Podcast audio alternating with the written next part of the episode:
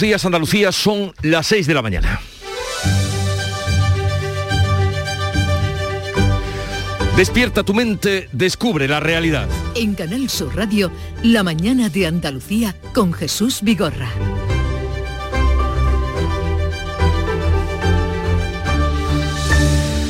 Hoy jueves de resaca, tras un intenso puente muy vivido y concurrido en Andalucía, es el día en el que tal vez proceda a recordar aquel verso de Gil de Bienma que decía, quizá tienen razón los días laborables. Y en eso estamos, hoy en la vuelta a la normalidad, a la vida cotidiana, con el incendio de Hualchos originado en la tarde de ayer estabilizado. Las 50 familias desalojadas en el pueblo por un incendio forestal han regresado ya a sus casas y el fuego ha quedado estabilizado. Las llamas se han alejado del núcleo urbano y no han dañado viviendas, pero sí invernaderos. También el viento que aceleró el fuego de Hualchos desde primera hora en la costa tropical de Granada se ha llevado por delante eh, una treintena de invernaderos. Han arramblado con estructuras y cultivos de hortalizas en Carchuna, Calahonda y en especial la cosecha de pepinos. En cuanto a la evolución de la pandemia, que nos preocupa y mucho, pues sigue subiendo el contagio. En Andalucía, 1.374 contagios más, un fallecido y aumenta en 19 las camas hospitalarias ocupadas por enfermos COVID, con lo que ya suman 395 los que están ingresados. La tasa en Andalucía es de 143 contagios por 100.000 habitantes. En España, la tasa COVID fijada el martes, porque es la fijada el martes, porque eh, al ser festivo ayer no hubo datos y está en 290 casos por 100.000, rozando la situación de riesgo alto. Y cuando hoy se actualicen esas cifras, es bien seguro que esa será, habrá sobrepasado esta de 290. Y en Andalucía el pasaporte COVID ya es imprescindible para entrar en hospitales y residencias de la tercera edad. Estará vigente hasta el 15 de enero y se les exige a visitantes y acompañantes, pero no, ojo, a quienes acompañen en consultas externas, las consultas hospitalarias o urgencias. El incumplimiento conlleva multas individuales de hasta 600 euros. Avisados quedan. En Canal Sur Radio, La mañana de Andalucía con Jesús Vigorra. Noticias. ¿Qué les vamos a contar con Beatriz Galeano? Beatriz, buenos días. Buenos días, Jesús. Pero vamos a comenzar primero adelantando el tiempo. Hoy vamos a tener en Andalucía cielos nubosos. En la mayor parte de la comunidad no se descartan precipitaciones débiles en las sierras orientales a primeras horas. La cota de nieve estará en torno a los mil metros. Bajan las temperaturas mínimas, suben las máximas en la zona occidental. Soplan vientos con intervalos fuertes en el litoral mediterráneo, también en las zonas altas orientales. Y ahora vamos a contarles la actualidad de este día. Ya está el incendio que comenzaba en la tarde de ayer en Hualchos, en Granada. Hay ahora mismo 80 bomberos forestales intentando controlar las llamas. El fuerte viento está dificultando las tareas de extinción, lo ha hecho a lo largo de toda la madrugada, aunque ha bajado su intensidad desde ayer, lo que ha permitido que se llegara a esta estabilización. Las 50 familias desalojadas ya han vuelto a sus casas. Comenzaba el incendio a las 2 de la tarde de este miércoles y las llamas, que en principio estaban muy cerca del núcleo urbano, se han ido alejando un día para olvidar, decían Antonia Antequera, alcaldesa de Hualchos. Sobre las 10 de la noche se tomó la decisión de que podían volver a, su vivienda. Había mejorado un poco el viento y, se iba a quedar un retén de bomberos para, para refrescar esa zona y han vuelto a su vivienda. El delegado del gobierno, Pablo García, nos ha actualizado también los últimos datos. Se ha autorizado el regreso de los desalojados al incendio Seguimos teniendo más de 80 efectivos que están, siguen trabajando en este labor de inspección, que está siendo bastante complicado porque el viento ha hecho que no puedan los, medios aéreos eh, trabajar, pero ahí hay más de 70 personas ahora mismo trabajando para que no afecte a zonas, sobre todo zonas habitadas. Varios invernaderos han quedado arrasados. Hoy se conocerá con más detalle el alcance de las llamas. Pero también el viento es el causante de enormes destrozos en más de 40 invernaderos de la costa tropical de Granada. Muchos de ellos han volado literalmente delante de los ojos de sus propietarios. Este agricultor, por ejemplo, pedía ayuda a través del grupo de WhatsApp que comparte con otros compañeros. Veniros para acá, echadme una mano los que podáis, me ha acertado todos los puntos, se lo va a llevar ya. Se lo va a llevar, el mío se lo lleva. Echadme una mano aquí el que podáis, que me ha acertado todos los puntos. Pero a pesar de que se movilizaron de inmediato no pudieron hacer nada ni en este caso ni en otra treintena. Es la consecuencia más grave del temporal en Andalucía, un temporal que remite desde hoy de forma progresiva en todo el país, aunque aún se mantienen 13 comunidades del norte y este de España en aviso amarillo o naranja por nieve, lluvia de cielo, viento u oleaje. Sigue subiendo la tasa de incidencia del coronavirus en Andalucía, que se sobrepasa ya los 143 casos por cada 100.000 habitantes. En España esa tasa es el doble, más del doble, alcanza hoy los 300 casos. Empieza también a subir ya la ocupación hospitalaria. En Andalucía hay 395 personas ingresadas, 19 más en las últimas 24 horas. Málaga es la provincia con más contagios notificados este miércoles, 392. Parte de ese incremento se debe a los afectados en el brote del Hospital Regional del Carlos Haya. Son ya 81. Se espera que puedan aparecer todavía más casos, mientras ya han comenzado a trabajar algunos de los contratados para cubrir las bajas de los profesionales contagiados. Hoy el Consejo de Gobierno aclarará cómo se va a controlar el acceso mediante pasaporte COVID tanto a hospitales como a residencias, algo que es obligatorio desde que lo publicó el martes el Boja de Urgencia. La medida va a estar en vigor hasta el 15 de enero, aunque lo cierto es que todavía no se ha puesto en marcha en ningún centro. Estos van a controlar los accesos con una aplicación que tiene un lector de código QR. Este miércoles lo probaba el director general de Cuidados Sociosanitarios de la Junta, José Repiso. Automáticamente pues sale una pantallita, sale en verde y sería muy fácil, guardando pues, todo, todos los datos de confidencialidad y lógicamente pues está a disposición de, pues, de todos los sanadores y de todos los profesionales del ámbito sociosanitario que pueden hacer uso de esa, de esa aplicación. Y Ciudadanos ha sorprendido este puente festivo convocando unas primarias express para elegir a su candidato a la presidencia de la Junta de Andalucía. Por el momento hay tres nombres confirmados en liza. A Juan Marín, vicepresidente andaluz y actual coordinador regional, que parte como favorito, le disputarán el cargo dos candidatos más. Ha sorprendido el nombre de Fran Carrillo, diputado autonómico por Córdoba, que fue destituido de la portavocía adjunta del partido. Carrillo se muestra muy crítico con este proceso. Durante un mes o más de un mes, el candidato oficial se ha recorrido toda Andalucía sin estar convocada a las primarias, haciendo actos de campaña. Y ahora los candidatos alternativos no tenemos ese derecho. Eso es un proceso viciado, es un proceso tramposo. Y esa forma de dirigir el partido a mí no me gusta. Por eso quiero cambiarlo. La tercera en discordia sería Carmen Almagro de la plataforma Renovadores, crítica también con la dirección regional. El plazo de 48 horas para formalizar sus candidaturas finaliza hoy. Los presupuestos generales del Estado se someten este jueves a su primer examen en el Senado con el debate de la totalidad, un trámite que previsiblemente pasará. Pero en el siguiente paso, en el debate de las enmiendas, el Gobierno se ha encontrado un nuevo escollo, una enmienda del Partido Popular para reducir el IVA de las peluquerías al 10%, podría obligar a votar de nuevo las cuentas públicas de 2022.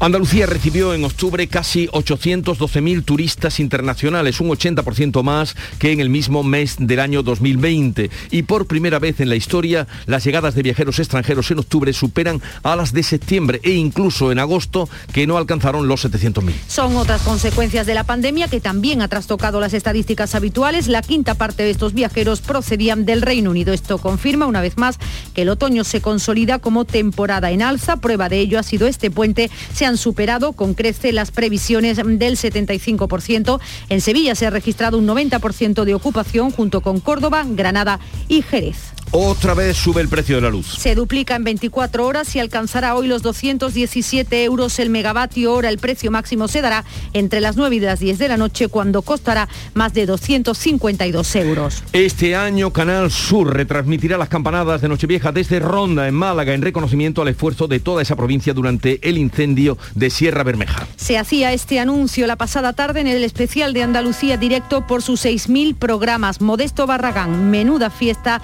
tarde de fiesta habéis vivido, decía. Que las campanadas de Andalucía, no se olviden de esta coletilla, las de Andalucía, se van a dar este año en Ronda. Ronda Romántica. Así era un momento del programa especial que fue desde luego un prodigio de realización televisiva. Andalucía Directo, enhorabuena compañeros. En deportes, el Sevilla es eliminado de la Liga de Campeones, así que volverá a jugar su competición fetiche, la Liga de Europa. No superó la fase de grupo tras perder en Salzburgo por 1 a 0. También el Barcelona perdió en Múnich ante el Bayern y quedó eliminado, relegado también a la Liga Europa. El partido que enfrentaba este miércoles al Atalanta y al Villarreal de la Liga de Campeones ha sido aplazado para hoy a las 7 de la tarde y el Betis ya no se juega nada hoy a las 9 cuando visite al Celtic de Glasgow, ya clasificado el Betis segundo dentro del grupo C.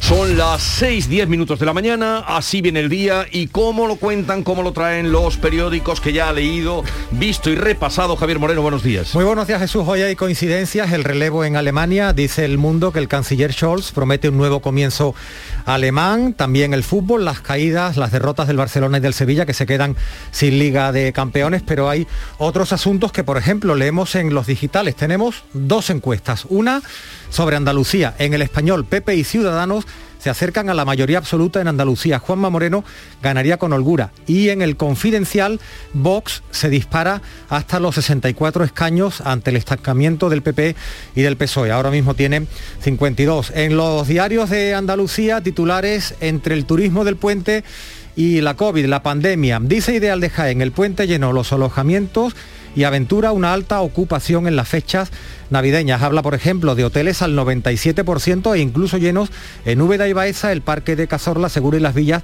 y en Sierra Mágina. En el Día de Córdoba, el puente de la Constitución deja una ocupación hotelera del 80% en la provincia. Y también el titular de apertura de este diario, los menores de 14 años registran la mayor incidencia de Córdoba. En Granada hoy, como no, el fuego que vuelve a Gualchos es la fotografía de portada y el pasaporte COVID mantiene en casa a los no vacunados de Granada. En Diario de Sevilla, enfermeros andaluces se marchan a Cataluña. ¿Por qué? Porque han finalizado los contratos COVID. Y un último apunte del repaso este inicial a la prensa andalucía. En Diario de Almería, la cola del hambre sigue creciendo en La Milagrosa. Más de 160 personas acuden cada día al comedor social de las hijas de la caridad en la capital. Un adelanto de la prensa del día y un avance informativo que ya nos tiene preparado Beatriz Almeda. Buenos días. Muy buenos días. En la agenda de hoy los presupuestos generales afrontan el debate y votación de cinco vetos generales. Se espera que no prospere ninguno y si Esquerra no dificulta la tramitación con enmiendas parciales, las cuentas seguirán adelante y serán aprobadas el 21 de diciembre en el Congreso. Estaremos atentos a la reunión que van a mantener el Ministerio de Transportes y los transportistas. Intentarán evitar la huelga convocada los días 20, 21 y 22 de este mes, justo antes de la Navidad, por el encarecimiento del combustible, la precariedad laboral y el pago de peajes. Mario Dolores de Cospedal comparece en el interrogatorio de la comisión parlamentaria que investiga la presunta trama urdida para espiar y robar documentación a Luis Bárcenas y Canal Sur Televisión estrena este jueves la serie Curro Romero, El Faraón, una serie de cinco capítulos centrada en el torero de Camas. Y la mañana, como despertó Charo Padilla, que en estos días festivos de puente, ustedes la han tenido, la han disfrutado dos horitas cada mañana. Muy buenos días, querida. Buenos días. ¿Cómo despierta hoy Andalucía después de un puente tan intenso, tan vivido? ¿Qué te han Bueno, contado? Hay gente que lo ha podido disfrutar y gente que no lo ha podido disfrutar. Hemos hablado con, eh, bueno, con gente de toda Andalucía, hemos estado hablando con eh, José Raúl, que es cubano, lleva 17 años en España, encantado de la vida, y Jorge, que es profesor de matemáticas. Fíjate lo que son los profesores interinos que tienen que cambiar de destino tanto como Jorge. Pues empecé en Santa Amalia, un pueblecito pequeño también al lado de Don Benito y Villanueva de la Serena. Luego estuve en Mérida Capital hasta hace un par de semanas y ahora ya en la Garrovilla ya hasta final de curso, ya estoy tranquilito. Oh, menos mal, porque quede cambios, ¿no? Sí. Los interinos. Pero fíjate, todo esto desde que empezó el curso, ¿eh? Ya, ya, es ya, profesor ya. de matemáticas. Sí, eh, pues cada- fíjate que están solicitados los de matemáticas. Cada inicio de semana, en este caso después de un puente, eh, viaja hacia, en este caso, la Garrovilla y su madre le recomendó, porque dice que apura hasta el final para estar en casa y se va tempranísimo Sí. para su destino. Niño, ponte el club de los primeros. Y el niño puso El club de los primero y con eso ya se levanta eh, más animoso. Hoy el programa, bueno, primero la música que nos llega de Canal Fiesta Radio. de una tormenta siempre llega la calma. Después de que nos amamos fumamos un pito a pachas. Después de arrancarte una costilla mordí la manzana. Melendi nos llega de Canal Fiesta Radio con Sé lo que hicisteis, era número uno en diciembre de 2004. A ver, en el programa de hoy vamos a hacer un repaso a partir de las 8 a eh, una evaluación a vista de pájaro de lo que ha sido este puente en eh, los alojamientos, en, en fin, la cantidad de personas que han venido a nuestra tierra, como ya hemos contado en algunos en algún avance. Y luego vamos a recibir la visita a partir de las 9 de Juan Marín, que ahora mismo debe ser el político en Andalucía, desde luego más buscado, para que nos cuente el porqué de esa sorpresiva convocatoria de elecciones primarias en pleno puente de la Constitución. Y además con poco tiempo. Pero como él vendrá a hablar, no me alargo, él estará aquí a partir de las 9 de la mañana y preguntaremos todo lo que, que queramos aclarar en ese sentido. A partir de las eh, 10 de la mañana será el tiempo de los oyentes, vendrá luego Manuel Lozano Leiva, hoy para hablarnos de cómo se hacen las mediciones, eso que nunca o no es fácil entender, las mediciones que se calculan en las edades de las cosas, la tierra, los fósiles, las momias, pues nuestro experto divulgador científico Manuel Lozano Leiva nos va a aclarar eso. A partir de las 11 llega el tiempo de los misterios con Javier Pérez Campos, hoy el fantasma emparedado. Y luego tendremos un final más feliz porque estarán por aquí los de La Vida es un cachondeo, que son dos gaditanos, mmm, proceden del carnaval y están eh, triunfando con el espectáculo Me Reí León, el musical. y, y ellos son Manolo Morera y Carlos Mení, que están haciendo gira por Andalucía. Y la última presencia que tendremos en el programa será la de Tamara con su nuevo disco. Si tú quisieras, amor, amor, si yo pudiera por mi Así viene la mañana, desde ahora y hasta las 12 quedan invitados a vivirla en Canal Sur Radio. Sigue ahora la información. tú quisieras amor, si tú quisieras amor.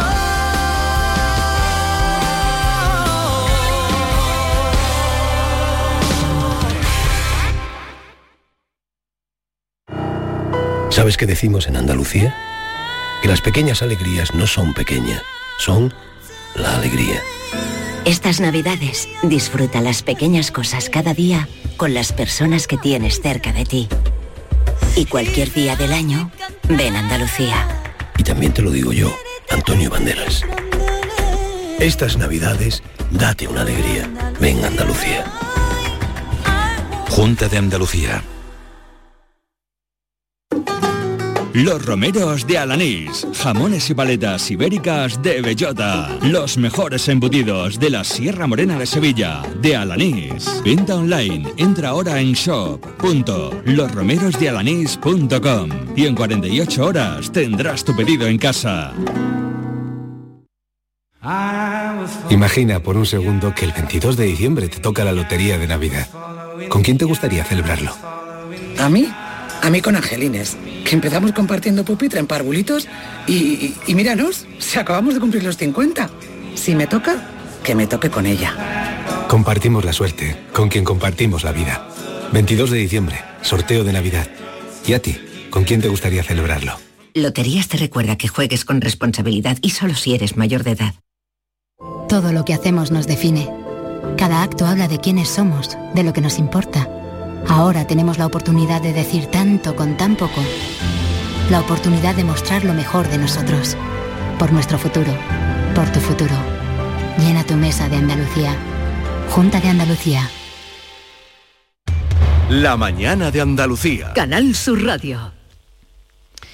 Se lo comentábamos al inicio de este informativo, ya está estabilizado el incendio que comenzaba a las 2 de la tarde de ayer en Gualchos, en Granada. Al principio se temía que las llamas arrasaran alguna vivienda porque estaba muy cerca del pueblo, pero finalmente no ha dañado a ninguna, sí que ha abrasado algunos invernaderos. Las 50 familias desalojadas de sus viviendas en este municipio, en Gualchos, han podido volver a primera hora de la noche a sus casas. Javier Moreno. El viento no se lo ha puesto fácil a los 80 bomberos forestales que han estado trabajando en la zona llegados desde toda Andalucía.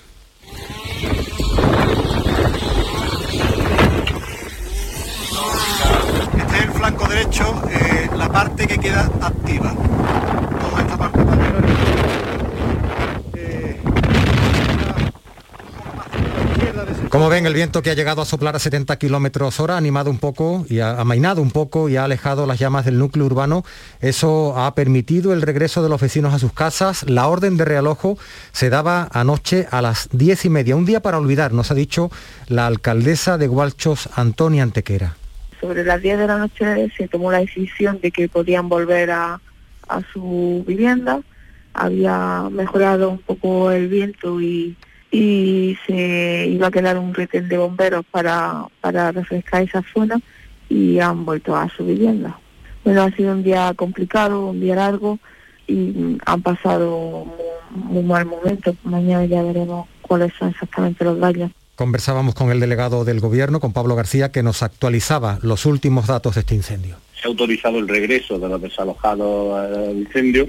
Seguimos teniendo más de 80 efectivos que están, siguen trabajando en este labor de inspección, que está siendo bastante complicado porque el viento ha hecho que no puedan los, medios aéreos eh, trabajar, pero ahí hay más de 70 personas ahora mismo trabajando para que no afecte a zonas, sobre todo zonas habitadas.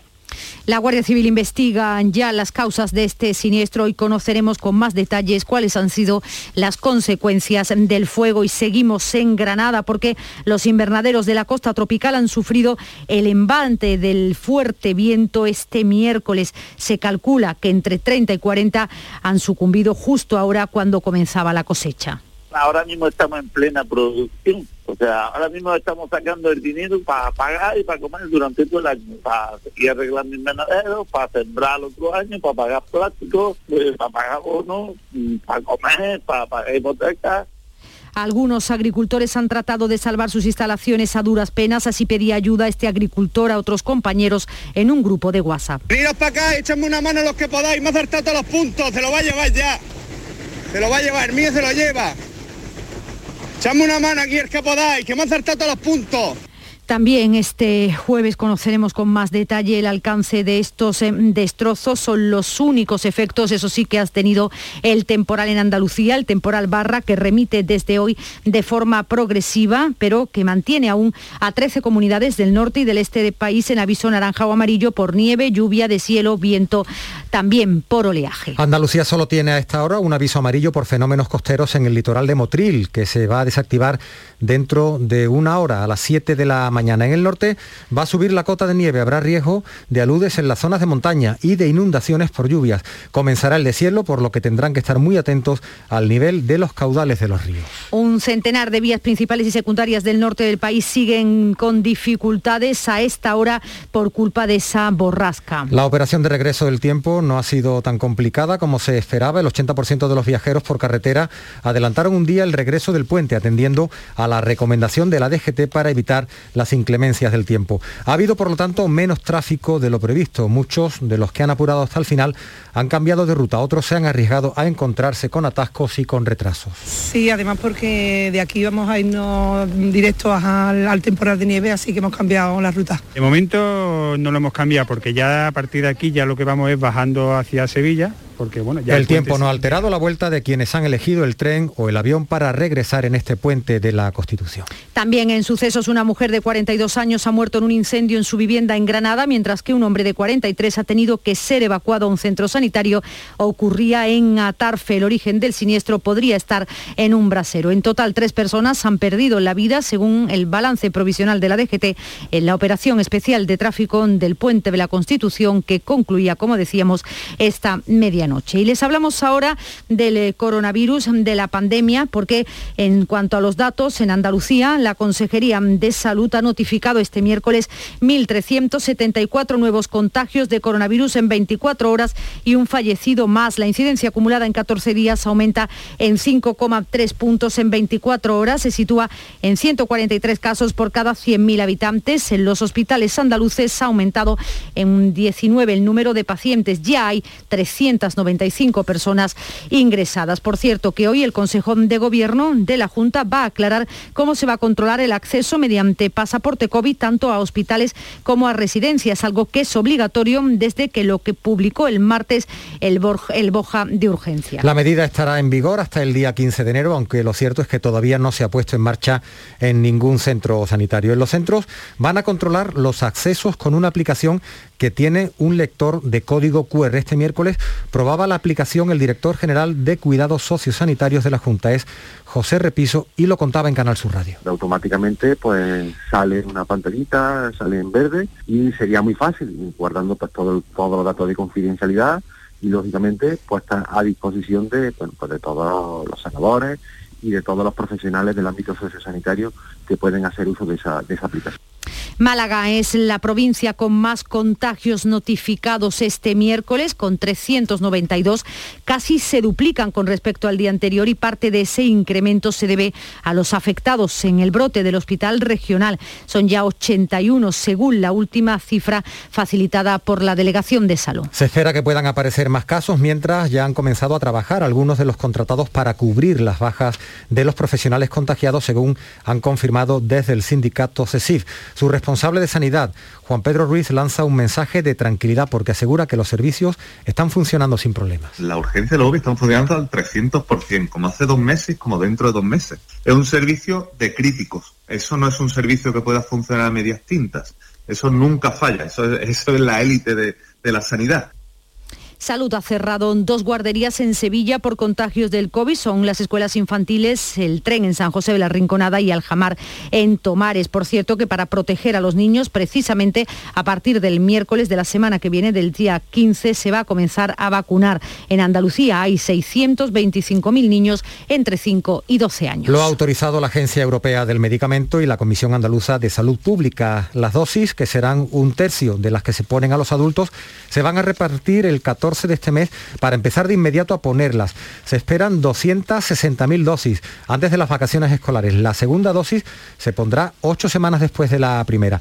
El pediatra e inmunólogo Juan Luis Santos del Virgen de, Nieves, de las Nieves de Granada considera que la inmunización de los niños permitirá crear espacios educativos todavía más seguros. Una enfermedad que se expresa más levemente en niños, no obstante no están exentos tampoco de ingresos y de complicaciones en este. Y si eh, estamos vacunando otros sectores, pues se va a desplazar aún más eh, la, eh, los contagios hacia los niños más pequeños. De la vacunación para niños ha hablado el presidente del Gobierno, Pedro Sánchez, que en Santiago de Compostela ha mostrado su convicción de que con la inmunización de los niños España va a volver a ser un ejemplo de vacunación. Yo lo que le pido a la sociedad española es que hagamos lo que hemos hecho hasta ahora, que confiemos en la ciencia y en la prudencia.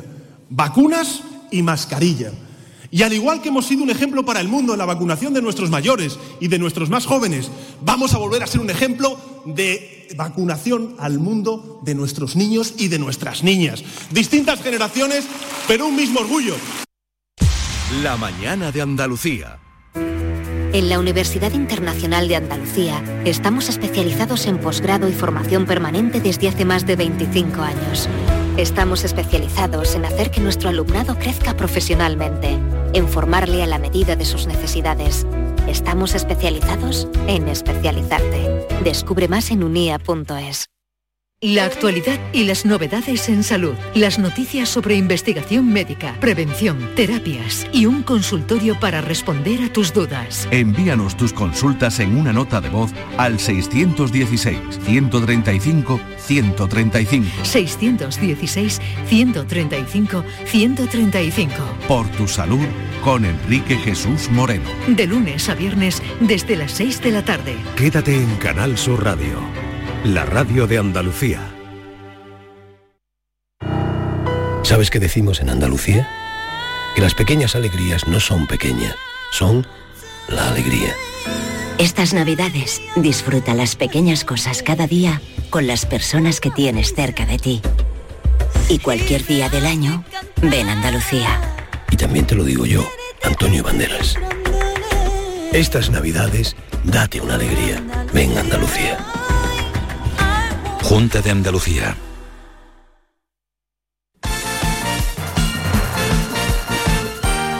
Mala jornada para el Sevilla en la Liga de Campeones. Ha sido eliminado Deportes. Jesús Márquez. El Sevilla volverá a jugar en la Liga Europa después de quedar eliminado anoche en la Liga de Campeones al no poder superar la fase de grupos al perder en Salburgo por 1 a 0 en la última jornada de esta fase. También caen a la Liga Europa Borussia Dortmund, Leipzig, Oporto, Sheriff, Zenit, Barcelona y Villarreal o Atalanta. Un Barça que caía en Múnich por 3 a 0 frente al Bayern, que lo ha ganado todo en su camino a los octavos de final. El partido que enfrentaba al Atalanta y al Villarreal de la Liga de Campeones ha sido plazado para hoy, a partir de las 7 de la tarde, debido a la intensa nevada que cayó anoche en Bérgamo. Y la Champions cede el testigo en la Liga Europa. Hoy juega el Betis en Escocia, frente al Celtic. Ya está clasificado el equipo andaluz, no habrá nada en juego, Pellegrini hará rotaciones. El Recreativo de Huelva lamentó y condenó profundamente los altercados ocurridos este miércoles en Córdoba por ultras del equipo onubense en la previa del encuentro frente al filial Los disturbios provocaron daños en un bar y también en varios vehículos aparcados en la zona.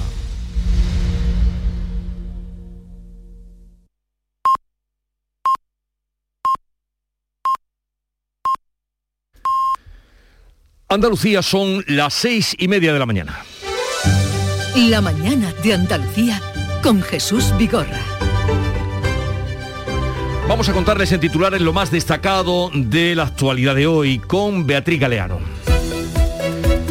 Estabilizado el incendio forestal de Hualchos, las 50 familias desalojadas han podido dormir en sus casas. Las llamas se han alejado del núcleo urbano de este municipio granadino, no han dañado viviendas, pero sí invernaderos. 80 bomberos han combatido durante toda la madrugada el fuego. En la costa tropical de Granada, el viento ha destrozado una treintena de invernaderos. Ha arruinado estructuras y cultivos de hortalizas en Carchuna y Calahonda y en especial la cosecha de pepinos. Empeoran los datos de la pandemia. Andalucía comunica cinco puntos más en la tasa COVID, 1.374 contagios y un fallecido. La incidencia acumula 143 casos por cada 100.000 habitantes, aumentan en 19 las camas hospitalarias ocupadas por enfermos de COVID. España superará previsiblemente este jueves el umbral de riesgo alto fijado en los 300 casos. El Consejo de Gobierno dará detalles de cómo se va a controlar el acceso mediante pasaporte COVID a hospitales y residencias. Una exigencia que ya está en vigor y atañe a visitantes y acompañantes, pero no a quienes acompañen en consultas hospitalarias o urgencias. El incumplimiento conlleva multas individuales de 600 euros. 625.000 niños de entre 5 y 11 años podrán empezar a vacunarse a partir del próximo 15 de diciembre. La dosis va a llegar a Andalucía un día antes, el martes día 14. Cuentan con todos los avales médicos y sanitarios nacionales y europeos. El plazo para presentar candidatura en Ciudadanos a las primarias se cierra a las 9 de esta noche.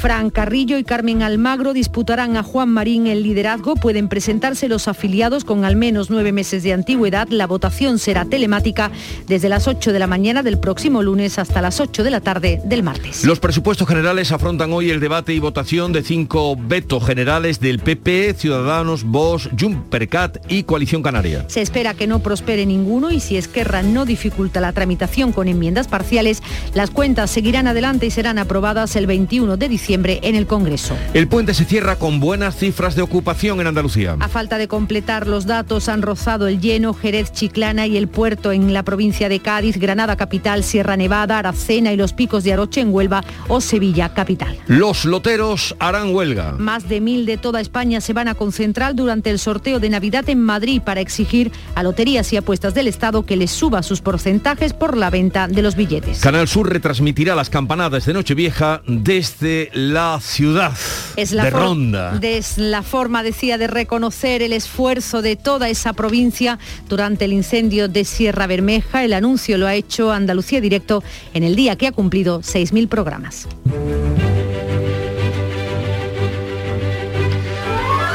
Hoy el santoral nos lleva a San Juan Diego, que se venera la obra de un indígena chichimeca, era de la, no sé si tribu, pero de chichimeca. ¿De dónde es Jesús? Es San Juan Diego. Pues eh, de, de, de, México. México. De México, de México. Logró que se construyera un santuario en honor de la aventurada Virgen María de Guadalupe en la Ciudad de México. Oye, no es cualquier cosa, fue el que logra que se construya eh, el santuario. La Virgen de Guadalupe. Y que viva la Virgen de Guadalupe. Y Hoy, eh, 9 de diciembre de 1982, se abrió la verja de Gibraltar, tal día como hoy. ¡13 años! ¡13 años! ¡13! Me parece mentira, me parece mentira. Señora, ¿es usted Me parece mentira, sí. Sea usted bienvenida a España. Llevo 13 años aquí, encerrada, saliendo por nada más que por la lancha. Qué expresiva es la gente y cómo contiene todo lo que supone pues, esa espera, larga espera, por otra parte también eh, incomprensible. 39 años de la apertura de la verja. Y el 9 de diciembre de 1992, el príncipe Carlos y la princesa Diana anunciaron una separación formal tras 11 años de matrimonio. Su divorcio no se haría efectivo hasta cuatro años después. Mi eh, esposa y yo estamos sumamente agradecidos por su cálida bienvenida. Es un gran placer estar aquí en esta extraordinaria... ¿Sabéis de dónde es eso? Sí, a ver, el vea. Día La Expo, que fue el último acto donde se les vio juntos. ¿Eso lo sabíais? No, No, yo eso no lo sabía, que era el último- último acto. Mira, pues ya lo sabéis. Ya lo y ustedes sabemos. ya lo saben, ya a la hora del desayuno ya tienen cosas de comentar, pues el último acto donde estuvieron juntos fue en el Palenque, que era donde tenían las recepciones oficiales. Y la cita del día, ojo a esta cita que he traído hoy, eh, ahora que tanto se está hablando de del jamón, ¿no? Se está hablando de... Sí, ahora pega, ahora pega. Esta cita eh, dice, el jamón no existiría si hubiéramos inventado antes las neveras. Luego el progreso, esto ya lo pongo yo, luego el progreso a veces, eh, ¿dónde vamos? El jamón no existiría si hubiéramos inventado antes las neveras. No lo digo yo, lo dice Harold Magui, que es un escritor estadounidense especializado en gastronomía, un especialista sobre todo en la química de los alimentos, autor de La cocina y los alimentos, que vendió un montón. Y ¿Os habéis parado a pensar eso? Y España tendría que tener otro plato nacional, porque es el plato nacional. Jesús, tú cuando viajas fuera de España, cuando vives fuera de España, siempre te preguntan, ¿extrañas el jamón? ¿Echas de menos el jamón? Y la respuesta es sí, pero bueno. La tortilla de patata también. La tortilla de patata. Pero, pero, jamón, pero- pero a ver, esto, esto, esto tiene calado. O sea, si las neveras se hubieran inventado, no habría jamón. Bueno, como no- tantos no- jamón alimentos. ni ninguna salazón, como tantos ¿no? alimentos que no. mm, O la mojama, por ejemplo, tampoco, que, ¿no? que el aroma se ha perdido. Bien, Efectivamente. vayamos ahora a la segunda entrega de lo que cuentan, lo que traen los periódicos del día. Vamos allá, Jesús. Mira, comenzamos por el diario ABC que lleva en portada fotografía de Angela Merkel, al fondo Olaf Scholz, Alemania un tripartito con 16 ministros frente a los 22 de España. El Bundestag cerró ya ayer, después de muchos anuncios, la era Merkel con la elección de Scholz como canciller de un gobierno de coalición formado por socialdemócratas, verdes y liberales. Todos los periódicos dan cuenta de esta noticia, también del fútbol, ya lo hemos comentado, pero se cuelan otros asuntillos en las portadas, por ejemplo, en el diario El Mundo, mira, para los fumadores, ¿eh? Sanidad quiere prohibir fumar en terrazas, en el coche y poner coto al vapeo y también anuncia que va a haber más impuestos al, al tabaco y a la publicidad encubierta. En el diario El País, un estudio de Pfizer señala que la tercera dosis eleva las defensas frente a la nueva variante, a la Omicron. Encuestas de lunes en el confidencial, Vox se dispara hasta los 64 escaños ante el estancamiento de PP y de PSOE. Crece un punto y medio y tanto PP como PSOE PSOE en conjunto pierden 2,4% de los apoyos en los últimos 15 días. En el español, encuestas de Andalucía, PP y Ciudadanos se acercan a la mayoría absoluta decimos en Andalucía, en el Parlamento andaluz, Juanma Moreno ganaría con holgura. Eso es lo que dice la encuesta del, del español. En la prensa de Andalucía decíamos que entre el turismo, la ocupación del puente, la pandemia, el pasaporte COVID, comenzamos con Ideal de Jaén. El puente llenó los alojamientos y aventura una alta ocupación en las fechas navideñas, pero también asuntos de otro calado que leemos en la portada de Ideal. Los desahucios en Jaén se acercan a números previos a la pandemia. A pesar de la prórroga del escudo social, aumentaron en el segundo trimestre del año. En el Día de Córdoba, los menores de 14 años registran la mayor incidencia de Córdoba. Los niños suman casi un 20% de los contagios de COVID en los últimos 14 días. En Granada hoy el pasaporte COVID mantiene en casa a los no vacunados de Granada la apuesta de primeras dosis solo ha subido un 0,79% en un mes, mientras que las terceras es casi total, un 99%. Y eso es una, una magnífica noticia. Se están animando los que ya se vacunaron, eh, que van a por su tercera dosis. En Diario de Sevilla, el Sevilla dice adiós a la Champions, los de Lopetegui caen ante el Salzburgo y jugarán la Europa League y también da cuenta de que han terminado los contratos COVID y que por tanto enfermeros andaluces se marchan a Cataluña. Es uno de los titulares de Diario de Sevilla. En Diario de Almería la cola del hambre sigue creciendo en la Milagrosa. Cada mes preparan las hijas de la caridad en la capital más de 5.000 menús para los necesitados. Cuenta también Diario de Almería que organizan una batida para buscar a un anciano hoy en elegido. Se trata de Francisco López, tiene 83 años y desapareció el pasado día 2. Un par de apuntes más en, en Diario de Cádiz. El puerto se prepara para afrontar en 2022 su gran expansión en la bahía y en Huelva información más de 28.000 niños menores de 12 años van a recibir la vacuna en Huelva. Bueno, pues esto es lo que trae hoy la prensa. Luego haremos una revista con Paco Reyero a partir de las 7 y 20. Son las 6, 40 minutos ya de la mañana. Sigue ahora la información en Canal Sur Radio. ¿Sabes qué decimos en Andalucía? Que las pequeñas alegrías no son pequeñas, son la alegría. Estas navidades disfruta las pequeñas cosas cada día con las personas que tienes cerca de ti. Y cualquier día del año, ven Andalucía. Y también te lo digo yo, Antonio Banderas. Estas navidades, date una alegría. Ven Andalucía. Junta de Andalucía. Manolo, ¿estás pensando lo mismo que yo? Pues claro, Ana, estoy pensando en los romeros de Alanís. Jamón, paleta, caña de lomo y embutidos de bellota son su especialidad. Y ya hay que ir disfrutando. Como siempre me lees el pensamiento. Ahora mismo entro en shop.losromerosdealanís.com y en dos días tenemos nuestro jamón en casa. Pero ibérico de bellota, ¿eh, Ana? Los romeros de Alanís. De nuestras dehesas a tu mesa. Imagina por un segundo que el 22 de diciembre te toca la lotería de Navidad. ¿Con quién te gustaría celebrarlo? Pues yo lo tengo clarísimo, con mis vecinos de Villanueva. Si es que nos acabamos de mudar y nos han recibido como si fuésemos de allí de toda la vida. Ay, cómo nos toque a todos. Compartimos la suerte, con quien compartimos la vida. 22 de diciembre, sorteo de Navidad. ¿Y a ti? ¿Con quién te gustaría celebrarlo? Loterías te recuerda que juegues con responsabilidad y solo si eres mayor de edad. Todo lo que hacemos nos define. Cada acto habla de quiénes somos, de lo que nos importa. Ahora tenemos la oportunidad de decir tanto con tan poco. La oportunidad de mostrar lo mejor de nosotros. Por nuestro futuro. Por tu futuro. Llena tu mesa de Andalucía. Junta de Andalucía. La mañana de Andalucía. Canal Sur Radio.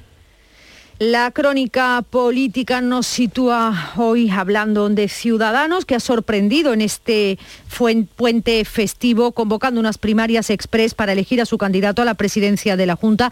Hay por el momento tres nombres confirmados, a Juan Marín, vicepresidente andaluz y actual coordinador regional, que parte como favorito. Le van a disputar el cargo dos candidatos más. Ha sorprendido el nombre de Fran Carrillo, diputado autonómico por Córdoba, que fue destituido de la portavoz adjunta del partido. Presentó un modelo alternativo eh, frente a viejas formas de gobernar y dirigir que me parecen ya obsoletas y, y que estas primarias, el cómo se han convocado y la forma en la que se ha dirigido, pues evidencian que, que ya no sirven.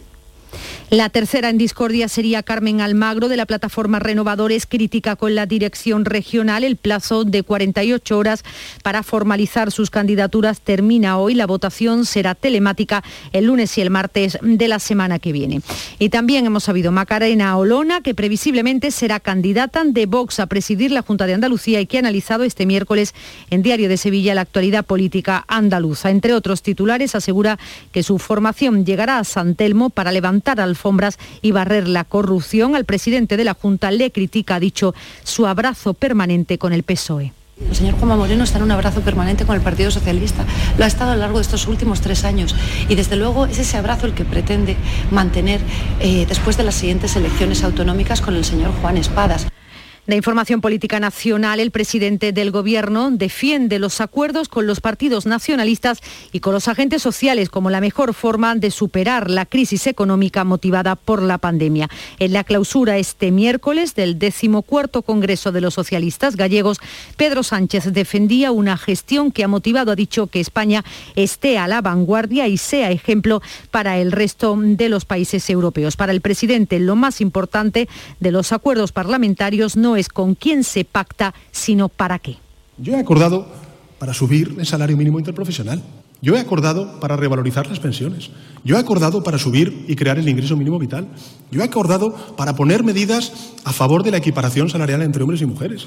Yo he acordado para tener la formación profesional que queremos tener para nuestros hijos y nuestras hijas. Y la pregunta que habrá que hacer no es lo que yo he acordado, es por qué otros se han descolgado de estos acuerdos, que son acuerdos que trascienden lo ideológico.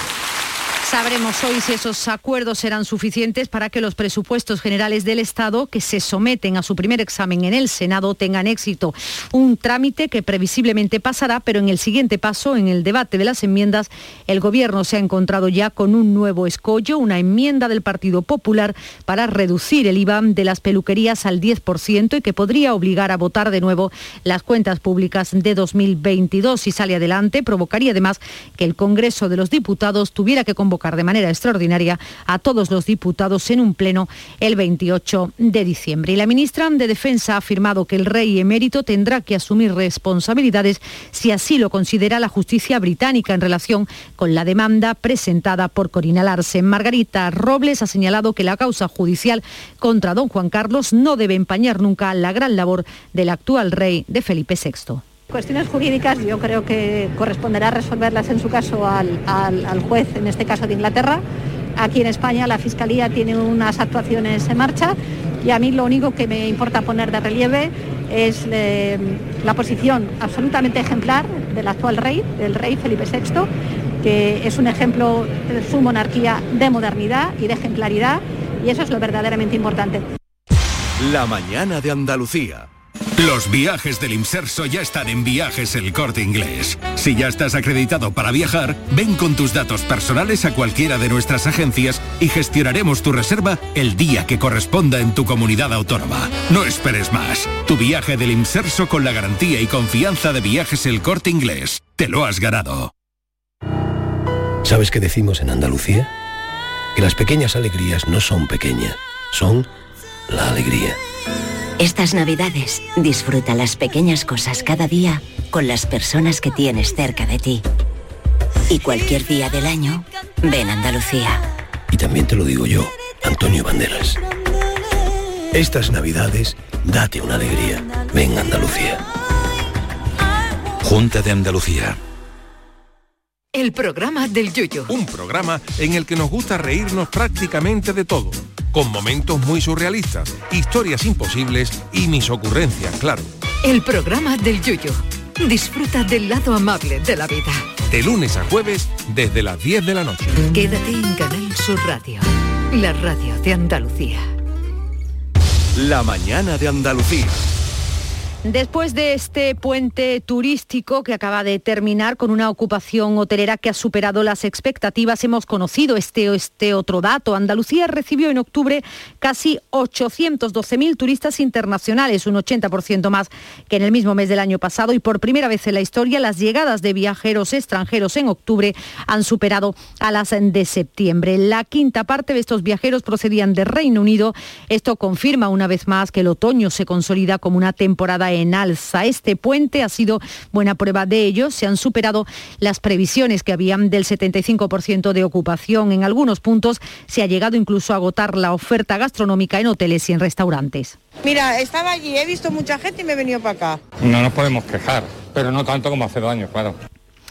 En Sevilla se ha registrado un 90% de ocupación, también en Córdoba o Granada. En Málaga las reservas de última hora se elevaron 20 puntos hasta alcanzar ese 75% y las sierras de Aracena y Picos de Aroche en Huelva, Cazorla, Segure las Villas en Jaén o Baza y Guadix en Granada han sido el destino estrella. Por ejemplo, en la estación de esquí de Sierra Nevada se ha registrado un 76% de ocupación. Hasta sus instalaciones se han acercado algo más de 54.000 personas. Los números demuestran que el puente ha sido magnífico según Santiago Sevilla, portavoz de la estación de esquí. Eh, realmente bueno en el que se ha registrado, y estos son datos todavía provisionales, en torno a 54.000 eh, visitantes, de los que 37.000 aproximadamente han sido esquiadores y el resto usuarios de las actividades del complejo Mirlo Blanco o que han accedido a borreguiles a través de los telecabinas. En el resto de la provincia de Granada se han superado las expectativas del sector hotelero durante este puente, lo decía, por ejemplo, Miguel Campos de la Asociación Profesional de Guías Turísticos. Pues eh, fantástico, o sea, ha sido, no ha fallado, otra vez ha sido un momento de muchísima eh, afluencia de, gente, bueno, en el, en el pensamiento de todo está que que, bien, que bien estaría si en vez de tener estos golpes tan grandes fuera más repartido durante el mes o la temporada, ¿no? Pero vamos, que ha, cumplido la expectativa, ha llenado todo, los monumentos uh, a tope. En Huelva se ha rozado el 95% de ocupación en la Sierra de Aracena y los Picos de Aroche. La presidenta de la Asociación de Empresas Turísticas de la Sierra es Cinta Aguilar.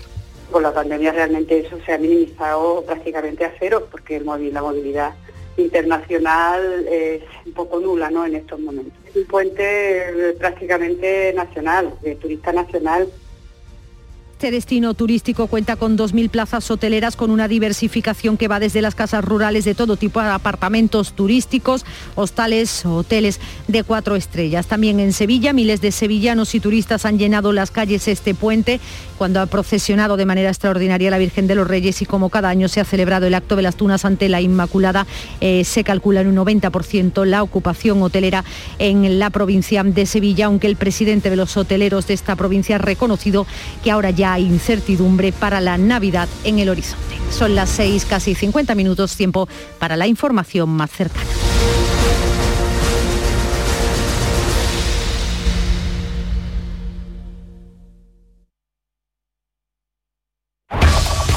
En la mañana de Andalucía de Canal Sur Radio. Las noticias de Sevilla. Con Pilar González. Hola, buenos días. Ha concluido el puente más largo de todo el año con una Sevilla repleta de visitantes que mira ya a la Navidad con multitud de actividades programadas y con la preocupación ante el aumento de los contagios. Hoy tenemos el cielo poco nuboso, el viento sopla del oeste o noroeste y habrá rachas fuertes por la tarde en la Sierra Norte. La máxima prevista es de 16 grados en Morón, 17 en Écija y 18 en Lebrija y en Sevilla. A esta hora tenemos 8 grados en la capital. Porque realizar una obra eficaz y eficiente en Sevilla es posible. Revesan. Contamos y trabajamos con arquitectos, administradores de fincas y para particulares, llevando a cabo sus proyectos con la calidad y seriedad que nos caracteriza. Contáctenos en revesan.es. Revesan, transformando Sevilla. En Canal Sur Radio, las noticias de Sevilla. Salud ha cerrado por COVID dos guarderías, el tren en San José y Aljamar en Tomares. Además, hay 39 aulas de diferentes colegios e institutos que también están cerrados y por tanto hoy no van a abrir. Nuestra provincia es la que tiene más clases y alumnos afectados de toda Andalucía y que no pueden incorporarse hoy al colegio. La vacunación a los menores de 12 años comienza, como saben, la semana que viene y el sindicato Comisiones Obreras convoca para el próximo lunes una concentración ante el Centro de Salud Amate en la capital, ante el cierre de su consulta pediátrica. Reclama la Consejería de Salud que cubra las vacantes de pediatría de pediatra con médicos especialistas o con médicos de familia en funciones. El responsable de Sanidad de Comisiones, Juan José Limones, insiste en que este servicio es fundamental y más en estos tiempos de pandemia de tal forma que los usuarios con hijos menores de 14 años se van a ver obligados a trasladarse a otro centro o acudir a la urgencia hospitalaria. Todo ello en un contexto donde hay una especial incidencia de casos COVID entre nuestros menores. La Facultad de Derecho en Ramón y Cajal sigue abierta, vacuna sin cita a las personas que todavía no se han puesto la primera o la segunda y también se puede acudir sin cita para la tercera dosis únicamente si tienen más de 70 años. Sin cita, la tercera dosis, sin cita Estoy con muy contenta.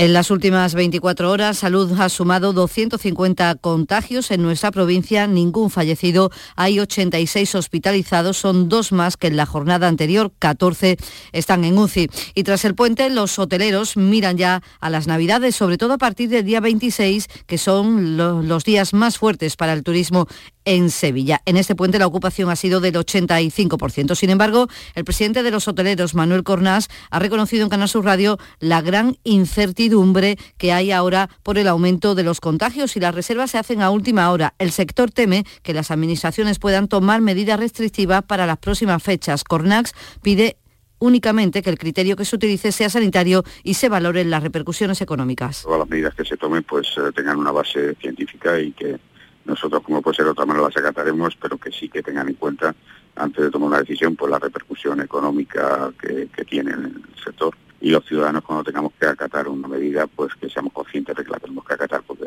es por el bien de todos. Los bares y restaurantes han hecho muy buen negocio durante este puente con más de un 80% de reservas. No obstante, según el presidente de los hoteleros, Antonio Luque, todavía hay reticencias a la hora de reservar en el interior de los locales y ha hecho un llamamiento a la responsabilidad dirigiéndose directamente a aquellos que no se han vacunado. Y aquellas personas que no estén vacunadas, puesto que estamos viendo de que la solución es la vacunación, pues por lo menos mm, eh, no se mezclen en nuestros locales con las personas que estén vacunadas, puesto que eh, la seguridad es muy importante para que el cliente no tenga miedo. El delegado de Turismo del Ayuntamiento de Sevilla, Antonio Muñoz, se ha mostrado satisfecho con este puente por la ocupación y entiende que la ciudad gana posiciones tanto en el mercado nacional como europeo. El buen clima, unido a la programación navideña y cultural, han hecho que nuestras calles hayan estado llenas para beneficio de nuestro comercio y hostelería. Sevilla es un destino fuertemente posicionado, sobre todo para el mercado nacional.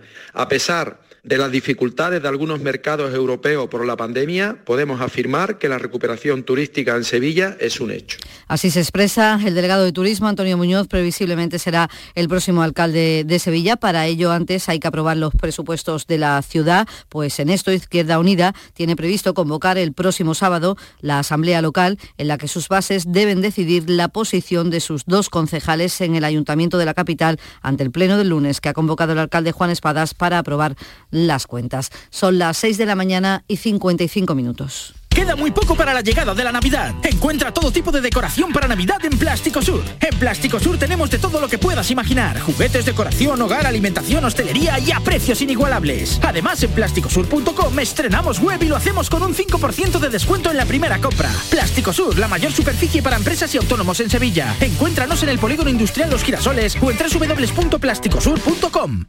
Oye, necesito un poco de ayuda. ¿Otra vez vas tarde con la presentación? No, si quisieras volver a viajar, ¿a dónde irías? Yo, a una de las agencias de viajes de Sevilla, porque si viajas de la mano de profesionales, viajar, viajará seguro. Sevilla, muy famosa, muy desconocida. AEVISE, Asociación Empresarial de Agencias de Viajes de Sevilla. Las noticias de Sevilla.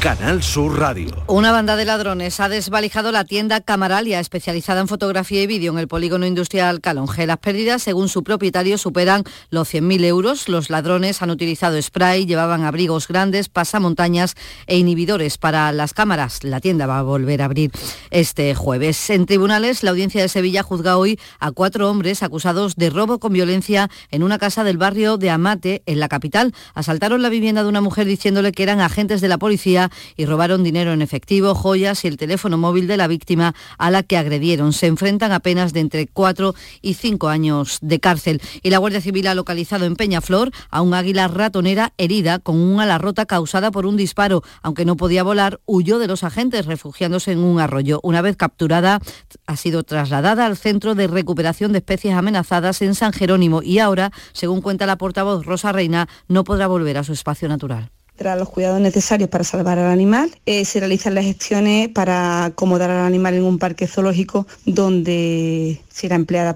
como reproductora y contribuirá de manera eficaz a la recuperación de la especie.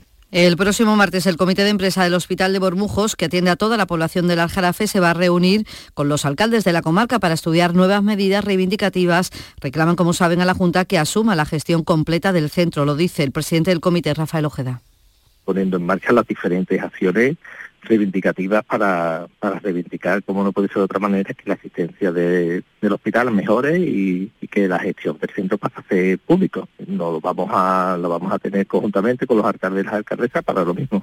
Aún en materia de salud les contamos que las reservas de sangre están bajas. Esta tarde estará el Centro de Transfusión Sanguínea en una colecta en Olivares, en Los Corrales y en Gines. Y el viernes se prepara una colecta extraordinaria en Sevilla Capital en el Estadio Sánchez Pijuán. La situación preocupa al director del Centro de Transfusión Sanguínea, Rafael Lebrero, que hace este llamamiento. Ahora mismo no se está en riesgo urgente, pero corremos el riesgo de darlo si las donaciones no mejoran. Y ahora es cuando hay que hacer un llamamiento, entiendo yo, porque claro, cuando estamos en riesgo urgente, la gente se ve muy afectada, acuden en masa y no se puede atender en masa a toda la población que lo demanda. El Teatro de la Maestranza escena hoy Il Capuletti Montecchi, la ópera con la que Bellini adapta el clásico Romeo y Julieta. Al frente del elenco de solo cinco intérpretes destaca la joven soprano sevillana Leonor Bonilla como la Julieta de este montaje ambientado en la Italia de los años 70 entre clanes enfrentados de la mafia calabresa, como nos cuenta la propia protagonista. El amor, el desamor, la, la violencia, la venganza, las rivalidades. Es una producción que, que me gusta mucho.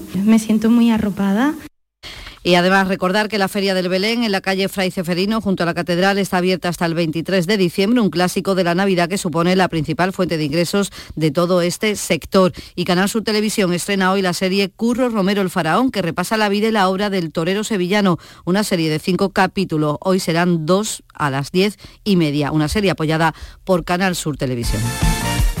Vamos ya con el deporte, Jesús Márquez el Sevilla volverá a jugar en su competición fetiche, la Liga Europa, tras caer eliminado anoche de la Liga de Campeones al no superar la fase de grupos después de perder en Salburgo 1-0. Necesitaba la victoria en la última jornada de la fase de grupos. Además hizo un pobre partido el conjunto de Lopetegui que terminó con un futbolista menos por la expulsión de Joan Jordán. El sorteo de la Liga Europa será el próximo lunes a la una de la tarde. Precisamente en la Liga Europa está el Betis, que hoy no tendrá nada en disputa. A las 9 de la noche cuando visite al Celti en Glasgow, ya clasificado el conjunto verde y blanco como segundo del grupo G. Pellegrini aprovechará el partido para hacer rotaciones.